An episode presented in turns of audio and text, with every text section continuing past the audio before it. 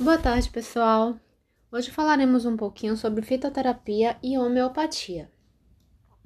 Bem, a fitoterapia é o tratamento de doenças ou prevenção delas pelo uso de plantas.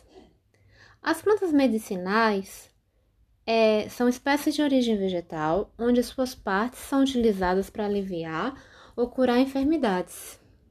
Essas plantas são utilizadas de maneira pura, como matéria, com água, geralmente, através de utilização de chás. Essas plantas elas não foram submetidas a nenhum tipo de processo de industrialização e controle de qualidade. Já os fitoterápicos, eles são produtos que são é, extraídos a partir de plantas, cuja eficácia foi assegurada no tratamento de determinadas doenças. Esses, essas substâncias passaram por processamento industrial, é, passaram por testes de qualidade e são registrados pela Anvisa. Atualmente, na medicina veterinária, é, conhece-se cerca de 300 produtos fitoterápicos, mais ou menos. Algumas plantas medicinais são bastante utilizadas na medicina veterinária e eu vou falar a respeito de algumas para vocês. A camomila, ela funciona como um calmante e sedativo.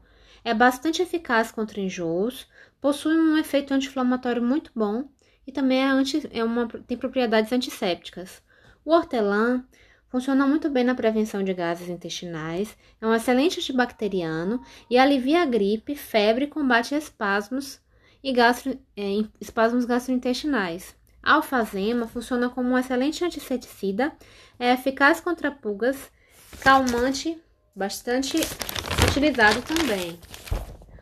A babosa é usado para tratamento de lesões de pele, tem alto potencial cicatrizante, pode ser usada contra a sarna dermodésica e possui um poder lubrificante muito bom. A abóbora semente possui é, substâncias antiparasitárias para os galináceos. O alho é também um antiparasitário bastante eficaz no controle de larvas de moscas, e também um anti-inflamatório muito potente. As plantas medicinais não são submetidas ao controle de qualidade, o que pode causar uma certa suscetibilidade à contaminação por fungos ou bactérias, também agrotóxicos e metais pesados. Se a planta é utilizada de maneira indiscriminada, também pode causar intoxicação no organismo, como já dizia Paracelso, a diferença entre o remédio e o veneno é a dose.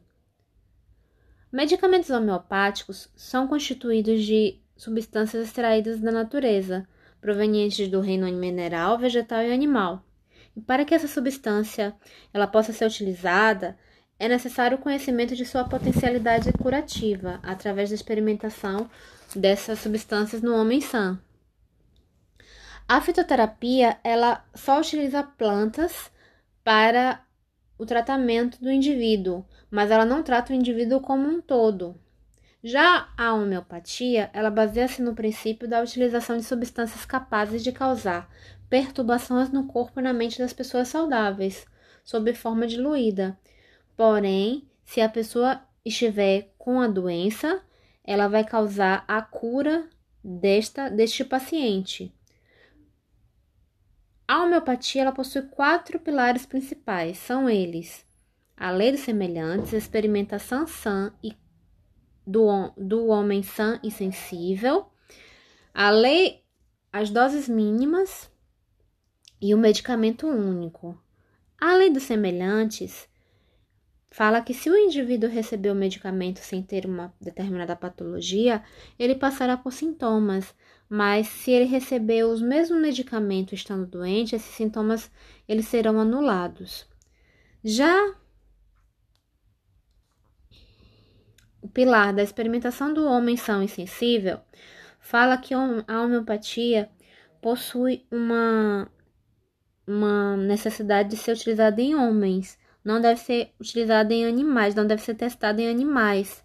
As drogas elas são testadas é, em uma dose dinamizada, além do conhecimento adquirido por meio de intoxicações, de maneira a revelar todos os sintomas. É, O pilar referente ao medicamento único informa que são administrados isoladamente, por vez, é, uma única substância, para evitar interação farmacológica entre as, as substâncias. Essas substâncias, elas são dissolvidas em água, mas também podem ser dissolvidas em glicerina ou álcool etílico.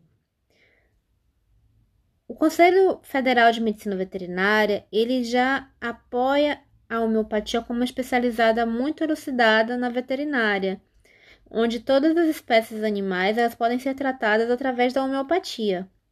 É importante a gente entender a diferença entre alopatia, homeopatia e fitoterapia para que a gente possa compreender qual seria o melhor medicamento para aquele animal. No tratamento com alopatia, os medicamentos empregados eles visam combater a doença com o uso do medicamento que produz os efeitos contrários aos sintomas causados por elas. A maioria das suas drogas elas são classificadas como anti a ação que está em curso durante o processo de doença. Por exemplo, ação anti-inflamatória, ação antigripal, ação antialérgica, ação antiácida. É, o grau de toxicidade dos medicamentos alopáticos é muito alto e pode haver diversos efeitos colaterais. Além de que o uso indiscriminado de drogas alopáticas podem causar no organismo uma intolerância desses fármacos. E isso, isso pode causar uma resistência dos seus efeitos e diminuir a produção dos anticorpos, o que enfraquecerá o sistema imune. A homeopatia, por, por sua vez, é baseada na cura pelo semelhante, ou seja, o medicamento homeopático ele produz substâncias que causam os mesmos sintomas produzidos pela doença, mas em doses extremamente reduzidas. O objetivo é estimular o corpo a restabelecer o seu próprio equilíbrio.